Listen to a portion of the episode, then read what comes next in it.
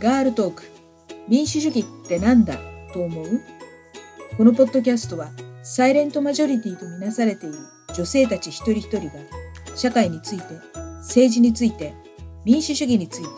どう考えているのか考えていないのかをモデレーターとのおしゃべりを通して発信していきます。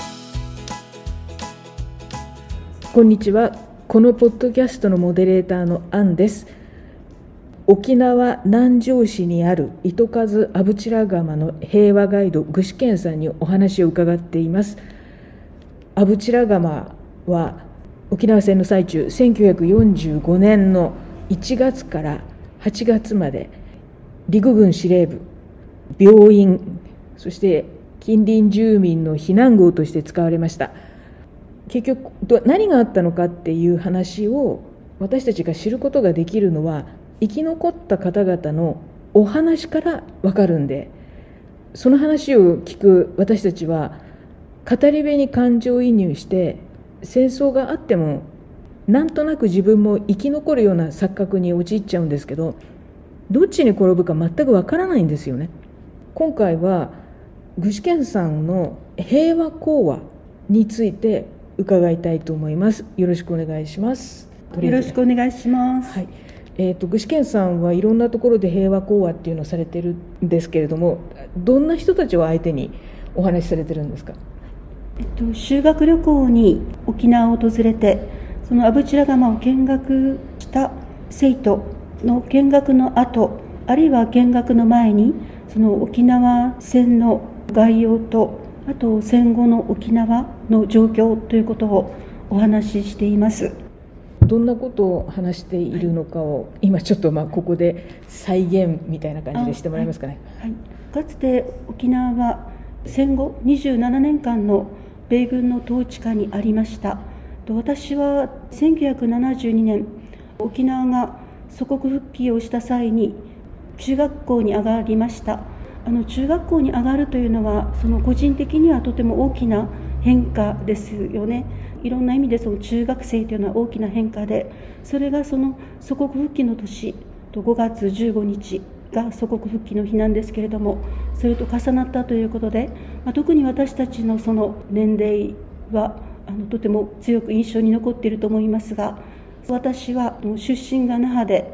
小学校が海南小学校琉球政府の近くほぼ近くにあって政府を突き切って学校へ行ったりすることもあったくらいで小学生なのでよく状況はわからないままに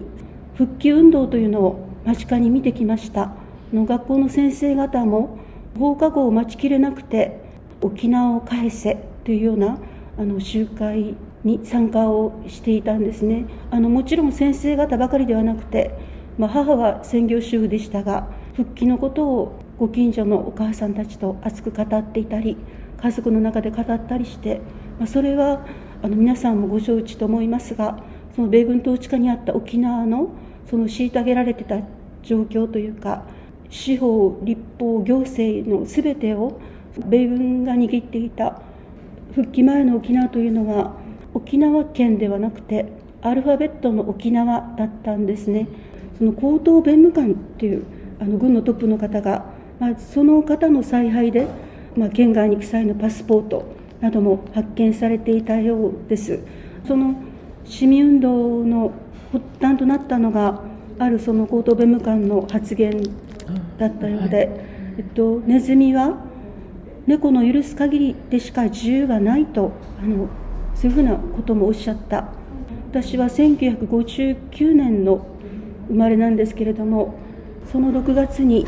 えっと、宮森小学校でジェット機が墜落したという事故が宮森小学校は那覇市内？いえいえ中部です。中部。中部ですね。その、まあ、すごい大きなニュースになってたようで、まあ、朝行ってきますと家を出た生徒がもう次に会った時にはもう炭のように性別もわからないくらいに焼き焦げていたジェット機が小学校に墜落した大きな事故で、まあ、その時も母はまだ戦争で子供が死ぬんだということをあの強く感じたということをあの後から聞きました。戦後14年経っているんですね。それでもそういうようなことが事件が起こっていたということでいろんな犯罪があり、まあ、子供にの耳には入れたくはなかったと思うんですけど、まあ、あの強姦とか暴行とかっていうそういう事件もなんとなくではありますが耳に入ってきていました、まあ、沖縄県県民を挙げてまだ県民にもな沖縄県にもなっていない。戦後27年間も沖縄と放り出されてた状況の中で草の根的にその市民運動から復帰までを成し遂げたんだなとその中でやっぱり沖縄県の教職員組合が大きな役割を果たしていたと思います。教え子を二度と戦場へ送るなということが大きなスローガンになっていて最初の選挙で選ばれた主席と呼ばれる方も沖教祖の委員長の屋良長病先生でした、まあ、そういう意味ではあの時期の教育というのがやっぱり人間を変える教育の大事さということを講話の中では強く伝えています。いろんな背景のいろんな子どもたちがいてあの本当にやんちゃな子たちもいるんですけどもうとてもおとなしくて真面目な生徒さんとかを見てるとあこの子たちの背中に、まあ、教育という力で爆弾を背負わせるのは案外たやすいのかなというふうに想像したりもして恐ろしくなることもあります。だからこそ教育というのはとても大事だと思います。そうですね、あの戦中の広告士官でもって沖縄の人たちはその日本人になるんだっていうことで、まあ、本土の人たちもよりも人一倍国に忠実であろうとしてそれゆえの沖縄戦が始まってすぐのあちらこちらでの集団自決と呼ばれている集団強制死が発生したわけなんですよね。渡嘉敷島のあの集団自決の話はご存知ですか、えっと、金城茂明さんというあの証言者の方がおられてあの金城さん今年お亡くなりになったと思うんですけれども当時自分は16歳で沖縄では北と書いて西と読みます。北風のことは西風になるんですけれども米軍が上陸した翌日、えっと、村長が温度をとって村民が西山に集合することになった。きっかけは村長が天皇陛下万歳と言った後に自決が始まった手榴弾を渡されてはいたそうですけれどもあの当時は手榴弾はとっても不良品が多くてその時も手榴弾不良品が多かったことで近くにいた男性があの区長さんだったそうなんですけれどもその区長さんが板切れを取って自分の奥さんを撲殺した。それがきっかけとなって近所さんたちもあのそういうふうな気持ちになっていったというか、えっと、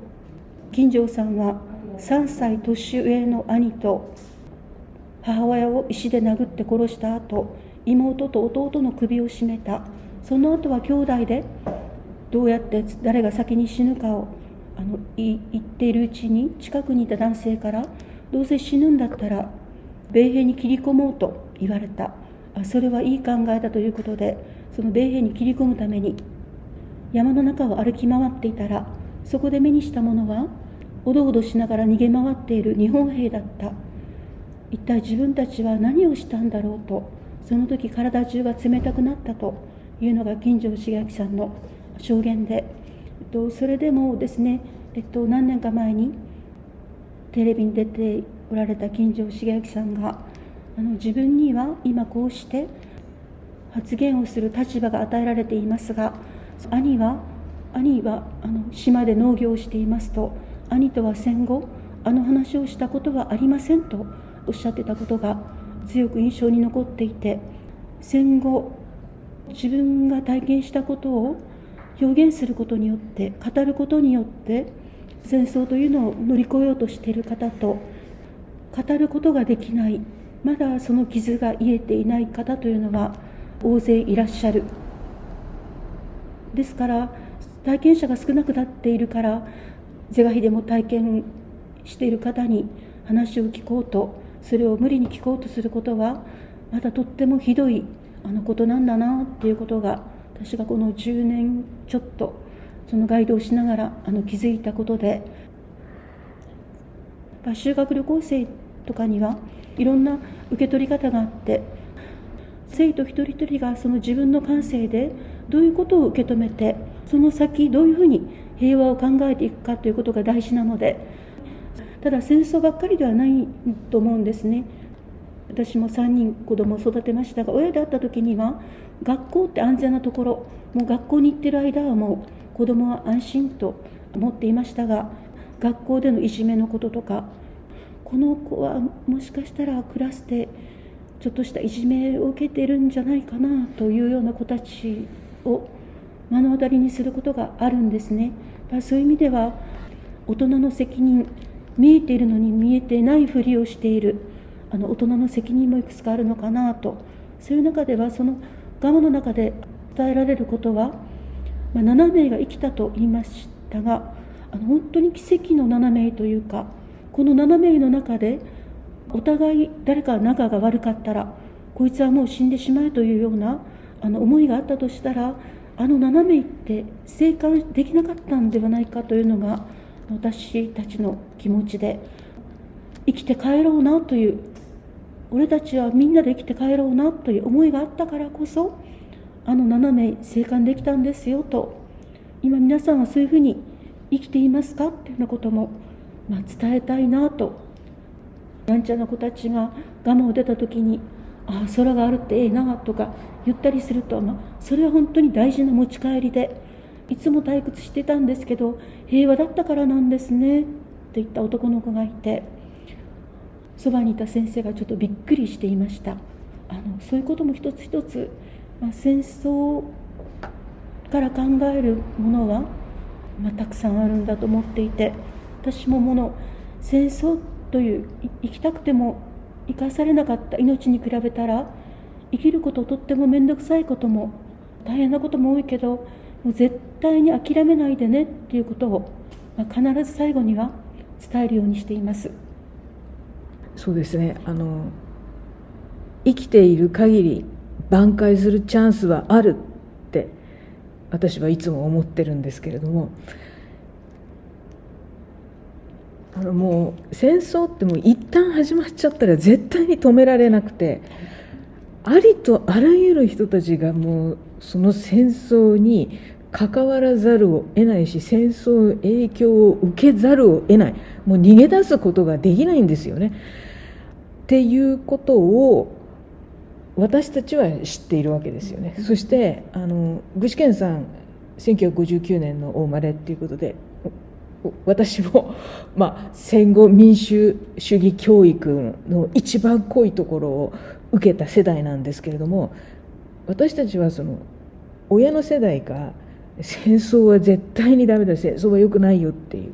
まあ、そういう話をずっと聞かされてきたから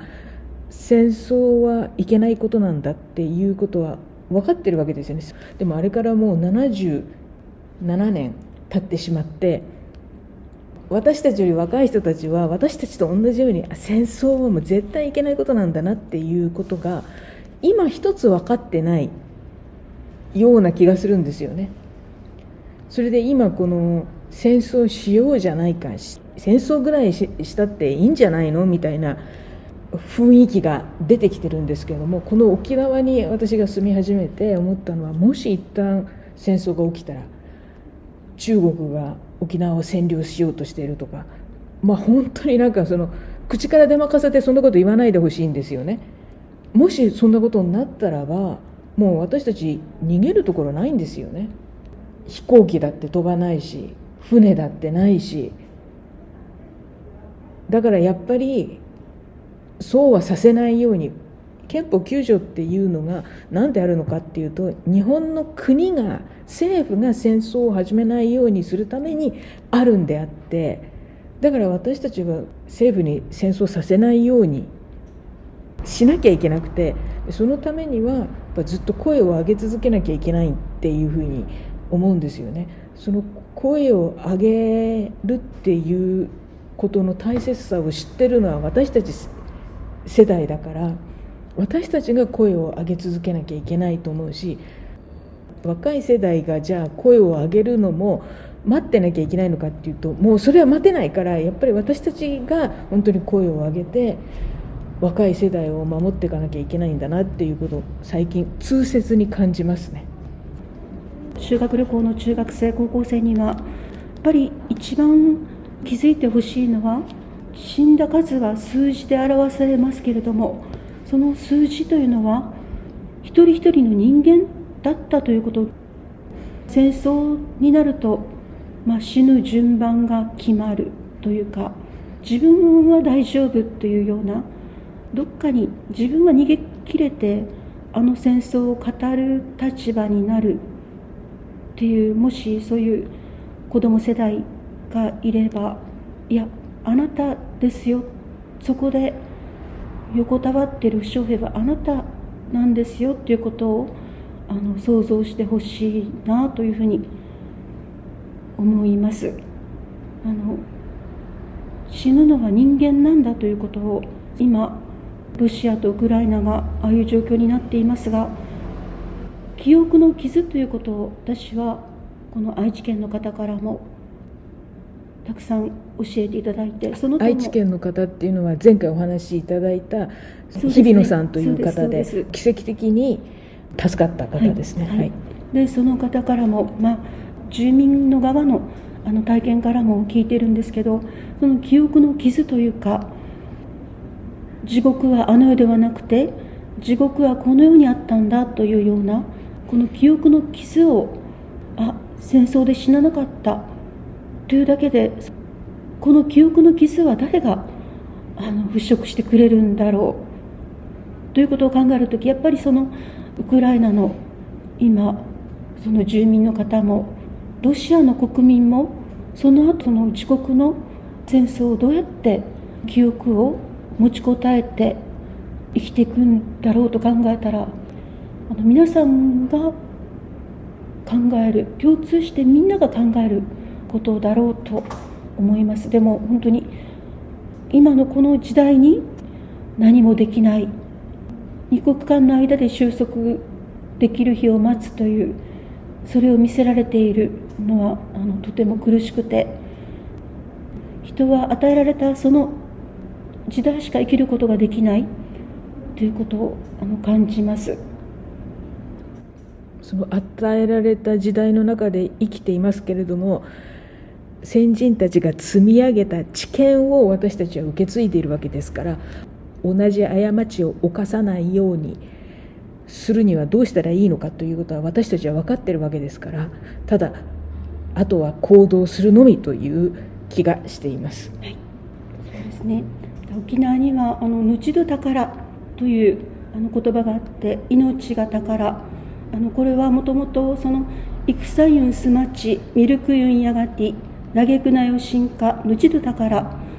琉球国最後の国王の正太王が首里城を出る際に読んだとされるというその組踊りの一節なんですけれどもあの、はい、戦争が終わった平和な時代がやがってくるだろう。嘆くことはない命だけを助かれ。そういうふうにあの無抵抗で首里城を明け渡したあのというふうにも言われていて、まあ、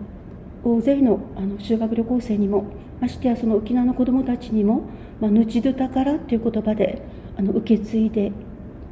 いきたいと思っています。ありがとうございます、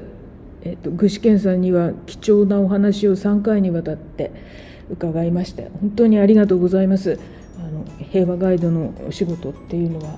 私たちの社会から戦争を遠ざけるためにとっても必要な役割だと思いますのでこれからも続けていってください。本当にありがとうございました。こちらこそありがとうございました。